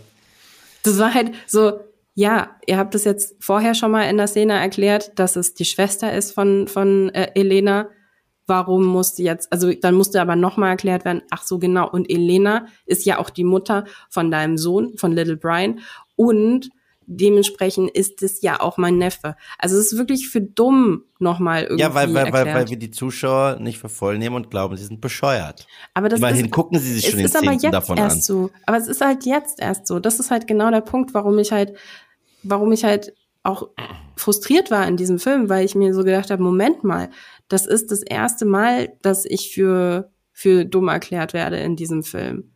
Oder in dieser Reihe. Weil vorher wurde mir ein bisschen mehr abverlangt. Also vorher durfte ich irgendwie selbst irgendwie nochmal ergründen, wer hier mit wem verwandt ist und warum, ähm, warum das jetzt irgendwie ähm, schwierig ist, wenn äh, der das zu dieser Person sagt. Ne? Aber jetzt auf einmal muss mir das halt irgendwie nochmal mit so einem Babybrei-Löffel Löffel irgendwie so irgendwie ins Gesicht geschoben werden. Und das war ich, da war ich auch nicht Fan von. Oder sie wussten einfach, als sie das Drehbuch geschrieben haben, vor, in, in ein paar Jahren wird äh, Fabian ins Kino gehen, ohne die Filme Stimmt. davor gesehen zu haben. Und wir müssen es ihm einfach einfacher machen. Ja, wahrscheinlich. Insofern Entschuldigung, dass ich der Grund Das bin, dass sie das dir. so geschrieben haben. Ja. Ja.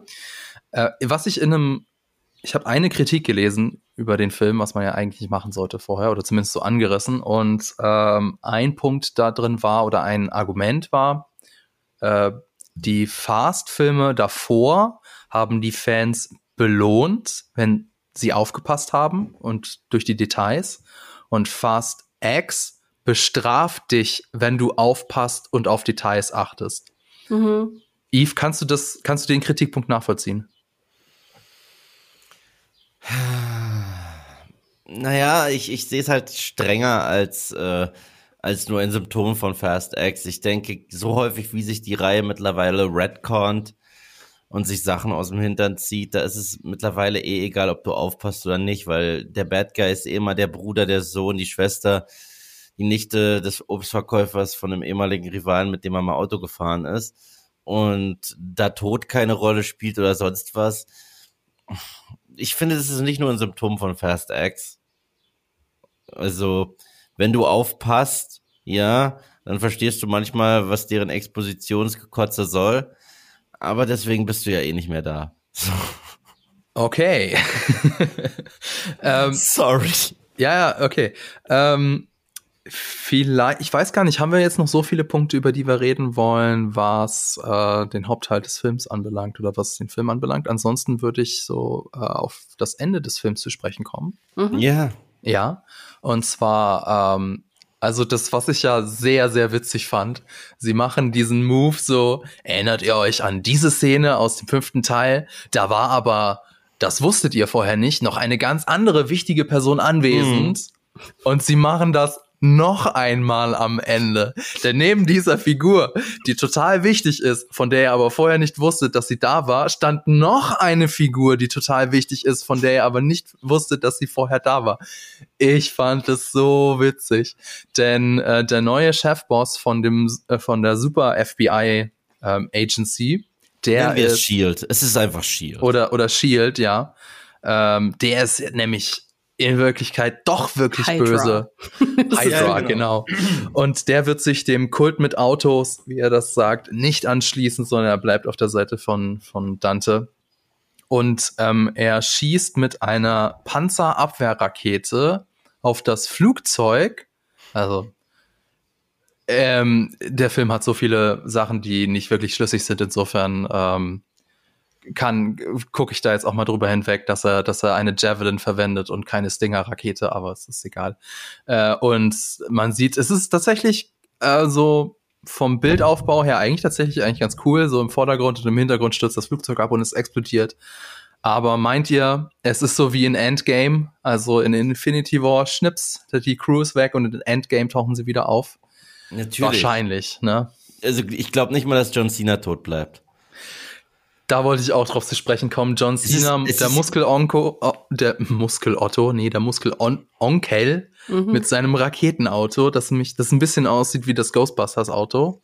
Ähm, also, ja, er explodiert und also er meint, du meinst auch, der bleibt nicht tot.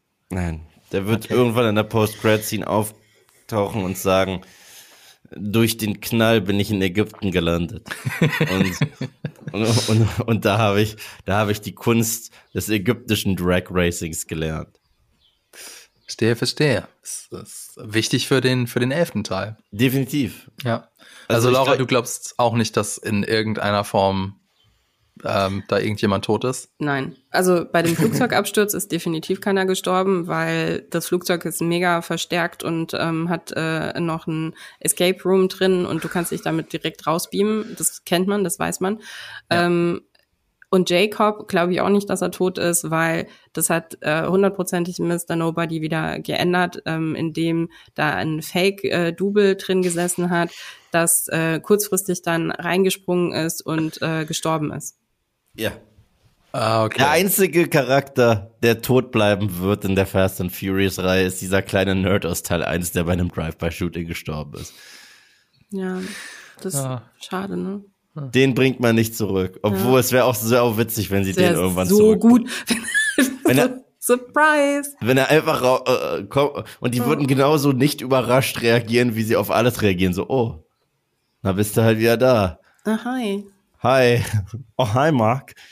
äh, so, äh, ja, und wir sind ja im Spoiler-Part, deswegen Giselle ja. ist zurück und das in einem Atom-U-Boot in der Antarktis.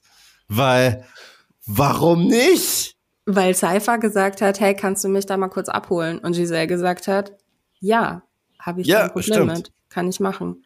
Also ich muss ganz ehrlich sagen, bei Giselle ist es so, dass es für mich der Tod war, den ich am wenigsten, wo ich am wenigsten dachte, dass es wirklich ein Tod war. Weil wir haben Hahn in einem überschlagenen Auto verbrennen sehen und er ist zurückgekommen, währenddessen Giselle ist halt einfach nur ins Nichts gestürzt. Und da verkrafte ich am ehesten noch, dass sie, dass sie nicht tot ist. Also das ist so, ne? Aber was ich halt also im, im großen Ganzen, was ich dann halt eben nicht verstehe, ist, okay, Giselle lebt, hat sie auch ihr Gedächtnis verloren? Warum hat sie Hahn nicht getroffen? Oder haben sie sich getroffen? Sind Hahn und Giselle eigentlich die ganze Zeit ähm, zusammen in, in Tokio gewesen, geheim? Also oder beziehungsweise, weil ich meine, wenn du im neunten Teil dann gesehen hast, dass Mr. Nobody halt irgendwie ähm, Hahn deshalb irgendwie gesaved hat, weil er mit Giselle irgendwann mal in, weiß nicht, Vorderasien irgendwie eine Mission hatte und dementsprechend von Giselle total beeindruckt war und Giselle ja Hahn gut findet und dementsprechend Hahn seinen Trust verdient hat, ähm, dann ähm, und dann extrem viel irgendwie über Giselle im neunten Teil zwischen Hahn und Mr. Nobody gesprochen wird. Wieso wenn Giselle überlebt hat, spielt sie keine Rolle mehr in Hans Leben. Oder hat sie es gespielt und wir wissen es einfach noch nicht. Weil sie Wonder Woman war zwischenzeitlich. Stimmt, sie war Wonder Woman zwischenzeitlich und da hatte sie keine Zeit. Ja, für mich, ja. Kam, für mich mir kam es auch so vor, als gäbe es eine Aquaman-Anspielung, denn Dante wird zum Schurken im Wasser. Er knallt ins Wasser, wird unter Wasser wach und ist ja. Bad Guy. Er ist Evil Aquaman. Ja, ist es, ja. Also, wie gesagt, also ich habe weniger ein Problem damit, Giselle, dass Giselle überlebt hat. Ich habe ein größeres Problem damit, dass mir jetzt ein ganz großer Teil der Handlung fiel zwischen Han und Giselle. Aber ich hatte, also ich muss auch sagen, dass so sehr ich auch ähm, hier Justice for Han und alles, ne, so sehr ich auch ähm, Han vermisst habe und das wirklich, wirklich dramatisch fand, dass er gestorben ist und ähm, sehr, sehr froh war, dass er irgendwie auch wieder da ist, habe ich nie ganz verkraftet, wie sie ihn zurückgebracht haben im neunten Teil, weil es wirklich nicht, es hat einfach nicht funktioniert. Aber ich muss auch gleichzeitig sagen, es ist ja eigentlich cool, wenn du sowas sagst, wie so sehr es dich getroffen hat, dass sie einen Charakter rausgetötet haben oder dass der weg war und dass du das nicht verkraftet hast. Aber sowas ist ja für mich eine Stärke von einem Franchise. Ja. Also wenn man auch mal eine Figur verliert und das ist scheiße, aber es zeigt, dass du emotional involviert bist. Ja. Die Figur bedeutet dir was.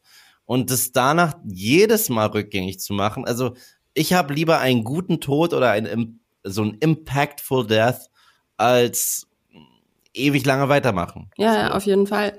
Das ist auch, also ich muss auch ganz ehrlich sagen, wenn ich jemandem die Szene er erzähle, und jetzt kommen wir halt irgendwie auch zu der Realität, die da jetzt halt eben reinkommt, aber wenn ich jemandem nur diese Szene erzähle, wie sie Paul Walker den, das, diesen Abschied äh, inszeniert haben am Ende vom siebten Teil, mhm. muss ich weinen dabei. Nur wenn ich das jemandem erzähle weil es mich so, so tief getroffen hat, weil mich diese Charaktere so sehr abgeholt haben und ich so tief verbunden bin mit dieser ganzen, mit dieser ganzen Welt. Und da hast du absolut recht. Natürlich, wenn jemand wie Hahn stirbt, der mir einfach wahnsinnig viel bedeutet in dieser Serie und den ich halt einfach wahnsinnig mag. Und dann bringt man ihn einfach zurück, ohne mir eine wirkliche Erklärung zu geben, außer zu sagen, ach so, Mr. Nobody hat irgendwie magischerweise irgendwas gemacht und in Wirklichkeit stand Hahn die ganze Zeit mit Mr. Nobody neben dem Auto und die Person, die wir da verbrennen sehen haben, war wer nochmal? Keine Ahnung. Das ich hatte schon komplett vergessen, was die, was, was die äh, Ausrede dafür war, dass er lebt. Ich habe es wirklich. Die, es ist die Ausrede. Es ist ich habe es so vergessen, lame. während ich es gesehen habe. Ja, genau. Ich weiß. und ich musste, und ich weiß, so ging es mir aber auch, Eve ich habe es auch vergessen, während ich es gesehen habe, weil ich es auch nicht akzeptieren wollte, weil ich einfach nur dachte, okay, das ist halt, es funktioniert halt einfach nicht für mich. Und ähm, deshalb, also ja, das halt jetzt und das Ding ist halt jetzt noch mal einen Schritt weiter. Dass Hahn zurück ist, hat das irgendwas ausgelöst? Hat das irgendwas verbessert? Hat das irgendwie wieder diese charming Momente, die er halt im fünften Teil hatte, die er im vierten Teil hatte, die er im, im sechsten Teil hatte? Sind das irgendwie die Momente, die, ähm, die jetzt wiederkommen? Nein, tun sie eben nicht. Dass Hahn zurück ist, hat er hat fast überhaupt gar keine Momente in diesem Film, außer der eine Moment jetzt in Fast X mit den Muffins, wo und den du hat man nicht mal kurz, ausgekostet. Die man nicht mal ausgekostet hat, genau. Wo du aber ganz kurz die Magie von diesem Charakter halt wieder gespürt hast, wo du so dachtest, oh mein Gott, das mag ich diesen Charakter so gerne. Und dann wird es aber nicht ausgekostet im Sinne von, dass jetzt wirklich irgendwie äh, auf eine Reise geschickt wird oder dass halt irgendwie das irgendeine Relevanz hat, hat das irgendeine Auswirkung, dass er diesen Muffin gegessen hat. Nur, nein, es verschiebt einfach nur einmal kurz das Bild und dann in der nächsten Szene ist das schon wieder ganz normal, weil kennt man ja, dass Drogen immer nur so ungefähr zwei Sekunden wirken und dann wieder aufhören. Ich bin also, auch immer nur dann betrunken, solange ich mein Bier trinke. Sobald genau. ich aufhöre, bin ich wieder nüchtern. Genau. Ja. Also und ähm, ich habe halt einfach die Befürchtung, dass jetzt Giselle ist wieder da.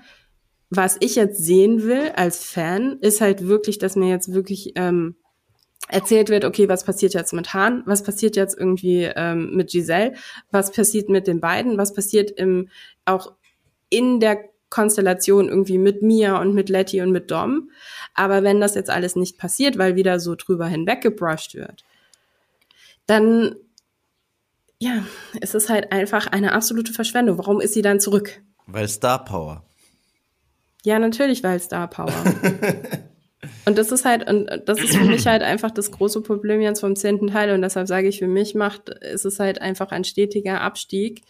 Und ähm, ich schaue mir auch den nächsten Fast X2 natürlich an, weil ich dann eben doch irgendwie, was wir ja vorher auch gesagt haben, dadurch, dass sie jetzt sie es geschafft haben, dass irgendwie jemand wie Dante da drin ist, das zu viel Spaß dann halt machen wird. Ja, ja. ich werde mir das anschauen.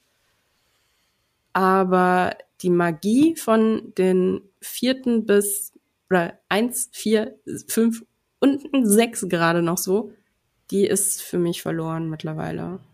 Ja. Das ist schade, ja. Was wolltest du sagen, Yves? Ähm, ich wollte auch sagen, es ist auch spannend. Ich habe das Gefühl, ich meine, Vin Diesel und James Gunn sind ja gute Freunde.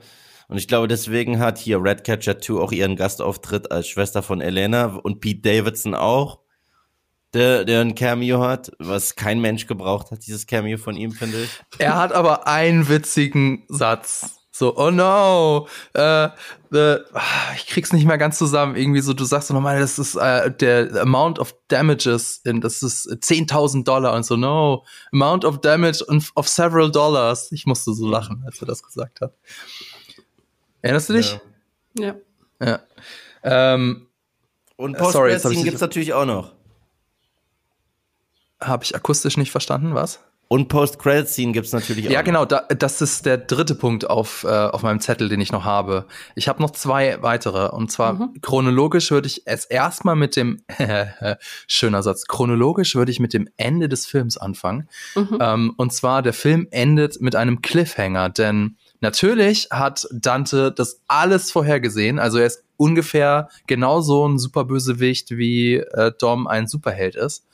Und er sprengt den, also wir sehen es nicht, aber, oder sehen wir es? Also wir, wir sehen es, glaube ich, nicht. Also er wird den Damm in die Luft sprengen und Dom und sein Sohn sind unten ähm, in, der in der Flutschneise quasi. Und sie haben ihm das Auto genommen. Also ausweglose Situation. Und dann Cut, Film ist zu Ende. Ähm, wie fandet ihr das, dass der Film auf einem Cliffhanger endet? Ist eigentlich irgendwie nachvollziehbar, weil es ja der erste Teil von einem zweiteiligen Finale sein soll. Ähm, oder fandet ihr das unverschämt? Oder wie fandet ihr das?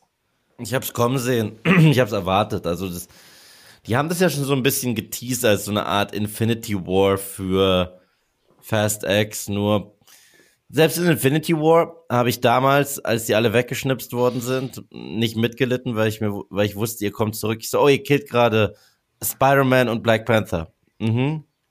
Kaufe ich euch absolut ab. Ich dachte aber damals, die sind konsequent genug, dass alle die abseits vom Schnipsen umgebracht worden sind, so wie Vision, äh, Gamora und Loki, dass die tot tot bleiben. So hundertprozentig tot sind alle drei nicht geblieben. Die kamen auch in irgendeiner Form wieder zurück. Äh, deswegen war das extrem inkonsequent. Und äh, hier, ja, es war halt Zeit, dass es irgendwann endet. Ich habe nach zweieinhalb Stunden musste ich auch auf Toilette, muss ich sagen. Laura, wie hat dir das Ende gefallen? Mm, Ja, gut.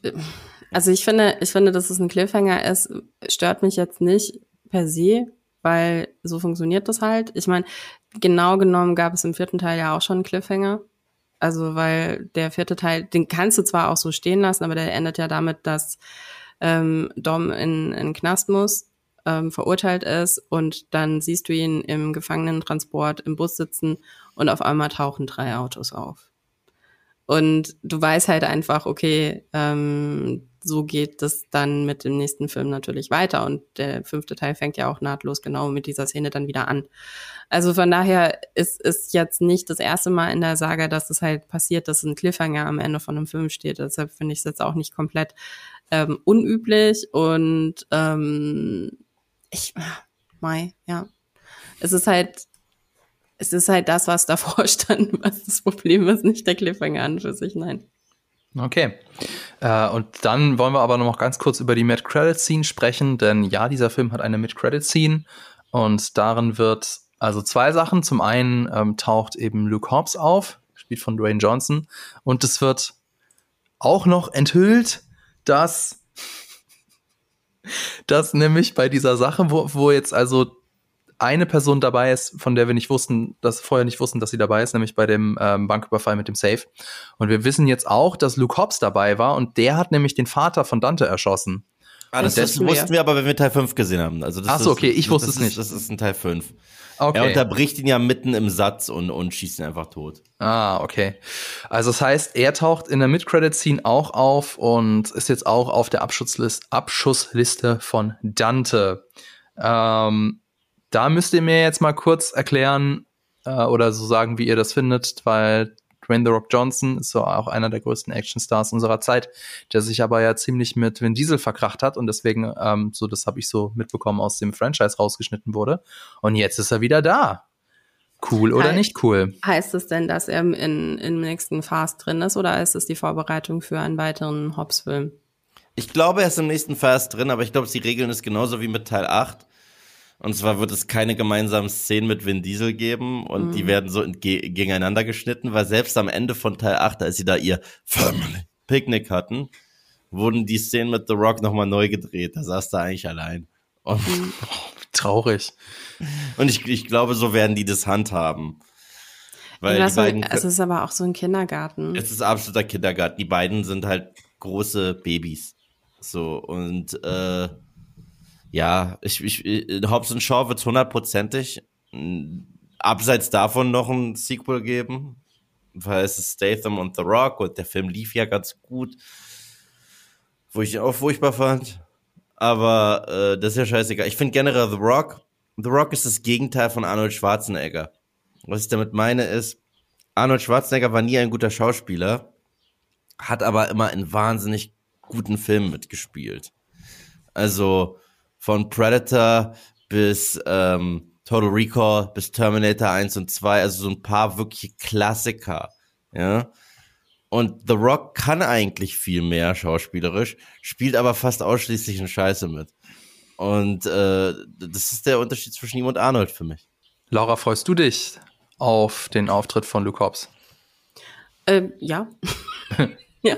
Okay, absolut. danke. Also ich mag ihn. Also why not? Also ich fand diese ganze, ich, ich muss auch ganz ehrlich sagen, ich habe immer so ein bisschen, ähm, ich ignoriere ganz oft diesen ganzen Gossip, der äh, um Filme drumherum gesponnen wird, weil ich meistens halt, ich bin einfach nicht so Gossip-Fan, so. Ähm, deshalb, ähm, wenn ich das im Film sehe, dass es Drama gibt, das ist dann das Problem. Ansonsten sehe ich die Filme einfach gerne ohne dieses ganze Drumherum. Und dementsprechend bin ich ein bisschen skeptisch, weil ich hoffe, dass sie es halt einfach, dass diese zwei großen Babys es halt einfach hinkriegen, sich gemeinsam vor die Kamera zu stellen, in einen gemeinsamen Raum zu stellen, weil es ist halt einfach, es ist halt mega lächerlich. Warum machst du es dann? Hm. Glaubt ihr denn, dass es mit Fast X 2, dass es dabei bleibt? Wird hm. es das der, der große Abschluss der Fast-Saga sein? Nein? Never ever. Also selbst wenn Diesel hat doch schon gesagt, Fast X ist jetzt anscheinend doch der Start einer ganzen Trilogie. Ich glaube, es soll noch einen Cypher-Spin-Off geben. Ich glaube, Hobbs und Shaw geht weiter. Erneut, Freitag der 13. Es gab zwei Filme in der Freitag der 13. Reihe, die das Wort Final drin hatten und beide waren nicht der Final. Also es gab Friday the 13th Part 4, The Final Chapter. Ja, es gab wesentlich mehr als vier Teile. Und selbst der neunte hieß The Final Friday war auch nicht der letzte. Hm. Also, ja, es ist, es ist wie der Satz One Last Ride, wo ich, äh, wie gesagt, dankbar bin, dass sie den Satz nicht mehr im Film sagen, weil den haben sie in Teil 5 gesagt. Und in Teil 6. Und in Teil 7. Und danach hat es niemand mehr abgekauft. Laura, wie findest denn du das? Also, glaub, freust du dich? Wahrscheinlich, du hast jetzt auch schon mehrfach gesagt, dass halt der auch in deinen Augen die, die Serie immer schlechter geworden ist. Ähm, würdest du dir dann trotzdem einen Fast X 3 oder Fast 13 angucken oder Fast 12? Ähm, ja. du bist halt ja. ein Trooper, das ist okay. Ja, ich guck mir das an. Ich meine, wie gesagt, es gibt ja immer wieder diese Momente, die dann halt die dann irgendwie auch Spaß machen. Also wenn sie weiter irgendwie Action-Set-Pieces reinbauen, die halt irgendwie fun sind und weiter solche Charaktere irgendwie auftauchen können, wie halt jetzt eben Dante, dann warum nicht? Es ist aber, es hat wirklich eben nichts mehr mit dem, mit den Filmen so zu tun. Es ist halt was Neues irgendwie in dem Sinne. Aber auf der anderen Seite, wann ist das nicht so, ja? Also ich meine, wann ist es nicht bei einer Reihe so gewesen, dass wir immer wieder ähm, rumheulen, dass wir halt sagen, oh, das hat die Magie von dem Film nicht mehr. Ich meine, ich, ähm, ich bin ja jetzt nicht der größte Star Wars-Fan, aber ich meine, ihr heult ja auch genauso rum, wenn es um Star Wars geht. Also von daher, ähm, wir haben bei, bei äh, Herr der Ringe irgendwie jetzt irgendwie äh, darüber äh, geweint, dass es halt nicht mehr die Magie hat.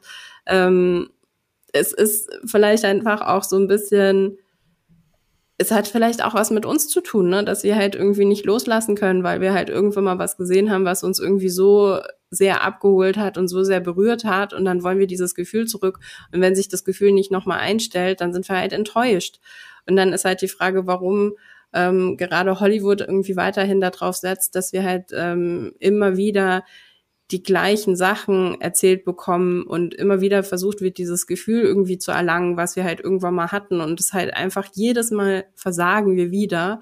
Warum ist es so? Warum tun wir uns das an? Weil wir Menschen sind und nicht loslassen können. Ich finde, es gibt ja ein paar von diesen Requels, die es ganz gut hingekriegt haben. Also es ist tatsächlich nicht viele, aber diese Requels slash Legacy Sequels, es gibt ein paar, finde ich, die, denen es echt gelungen ist, so eine Magie einzufangen, wo ich sage, oh mein Gott, das hätte ich nicht gedacht. Ich hätte nicht gedacht, dass mich der neue Ghostbusters-Film mehr berührt als die neuen Star Wars-Filme. Ich hätte mhm. nicht gedacht, dass Ash vs. Evil Dead die perfekte Fortsetzung zur Evil Dead-Reihe ist. Hätte ich im Leben nicht gedacht. Also es gibt, es gibt, oder der neue Scream, den fand ich auch ziemlich stark für die Scream-Reihe.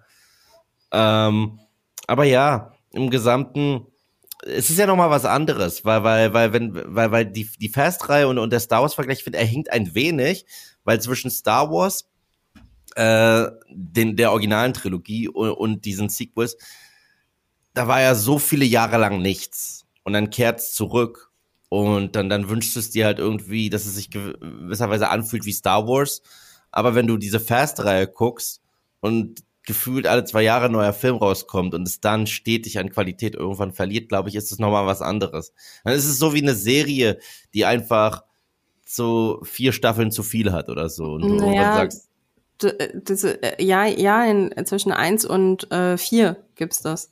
Ja, genau, genau. Aber vier hat's ja, ist es ja gelungen. Vier ja. ist es ja gelungen. Also ja. als, als, als Fast zurückgebracht wurde mit vier, hat's ja alle abgeholt, die den ersten mochten. Und ich glaube, es hat halt auch noch gut funktioniert in fünf, den mag ich auch ganz gerne. Und sechs hat auch noch funktioniert und Paul Walkers Abschied war halt wirklich, also ich finde Teil sieben keinen guten Film, aber ich finde, sie haben das echt schön gelöst, ja. kann man nicht anders sagen. Also extrem respektvoll auch gelöst. Mhm. Aber für mich bleibt das halt auch der, im Herzen Abschied der Reihe. Also ich finde, besser hätte man diese Reihe da auch nicht beenden können. Da, da endet es sogar mit einem weißen Bildschirm und For Paul mit einem Hashtag oder so. Und dass danach noch irgendwas kommt, aber sie, sie lassen ja Brian O'Connor trotzdem im Franchise. Sie erwähnen den ja alle zwei Sekunden. Wo ist Brian? Gerade auf Toilette. Okay. Hm. Oh, wir warten noch auf jemanden. Brian ist sicherlich gleich da. Und dann fährt sein Auto an. Ha, da ist Brian. Schön, dass er uns die ganze Zeit nicht geholfen hat. Danke, Brian. So, du kriegst trotzdem was zu essen.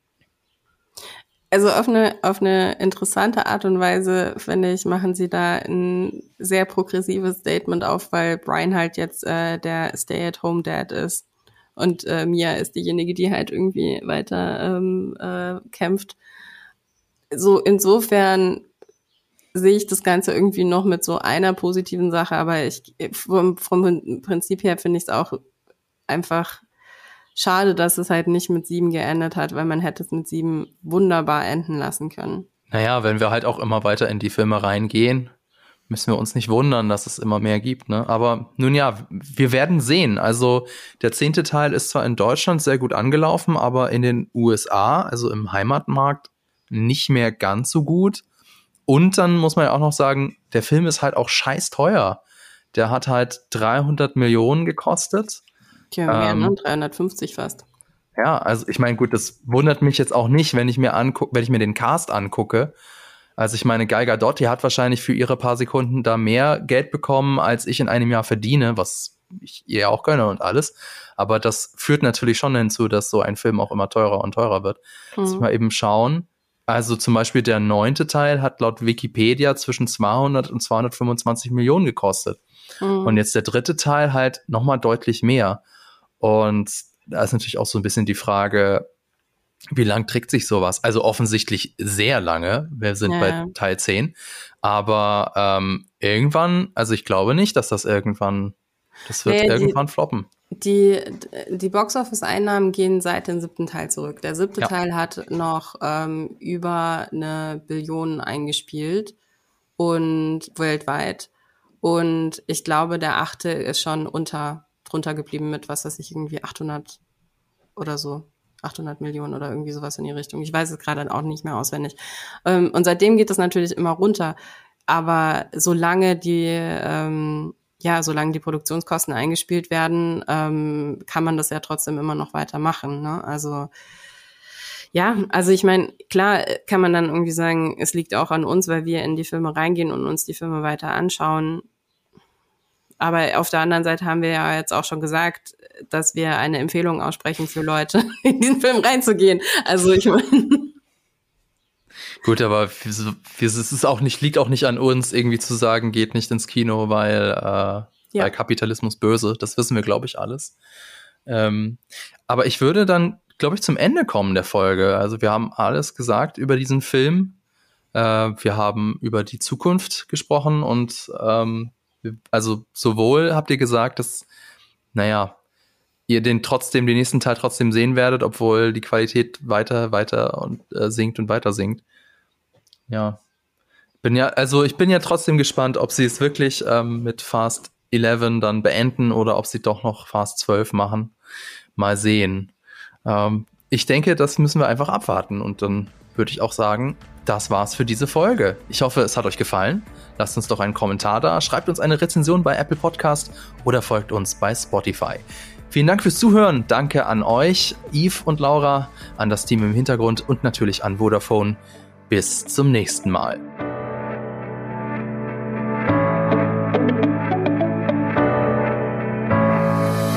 Diese Folge wurde dir präsentiert von Vodafone, seit 30 Jahren für dich da. Die Quadrataugen ist ein Podcast, der im Auftrag von Vodafone von Jellyfish Germany produziert wird. Die Moderatorinnen und Moderatoren sind Fabian Douglas und Laura Samide. Regie Ron Harupa, Produktion Laura Samide. Und wenn ihr jetzt noch nicht genug habt, dann schaut auf unseren YouTube-Kanal GigaTV Mac vorbei oder auf unsere Webseite. Die Links dazu findet ihr in den Show Notes.